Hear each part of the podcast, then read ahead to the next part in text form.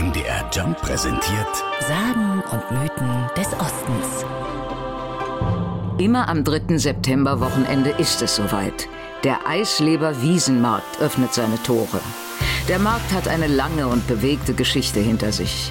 Angefangen hat alles vor vielen, vielen Jahren mit einem kleinen Ochsenmarkt, erzählt Jutta Fischer, die ehemalige Bürgermeisterin von Eisleben. Mit seiner fast 500 Jahre alten Geschichte zählt unser Eisleber Wiesenmarkt zu den traditionsreichsten deutschen Jahrmarkten.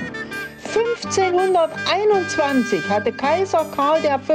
den Grafen von Mansfeld das Privileg zur alljährlichen Abhaltung eines Vieh- und Ochsenmarktes in Eisleben erteilt. Das Besondere, alle, die damals auf dem Markt mit Vieh handelten, wurden für ein Jahr steuer- und zollfrei gestellt.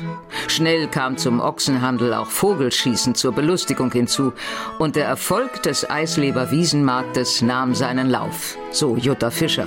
Dieser entwickelte sich bald zu einem der führendsten Jahrmärkte und Volksfeste in der damaligen Zeit.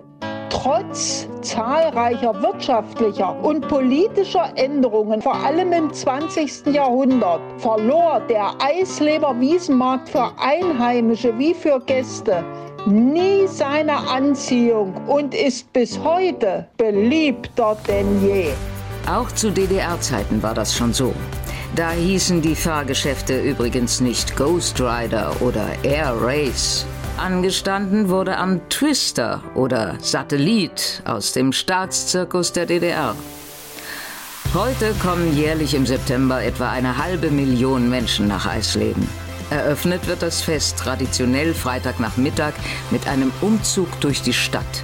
Und es endet Montagabend mit einem großen Feuerwerk. Sagen und Mythen des Ostens. MDR Jump. In Sachsen, Sachsen-Anhalt und Thüringen zu Hause.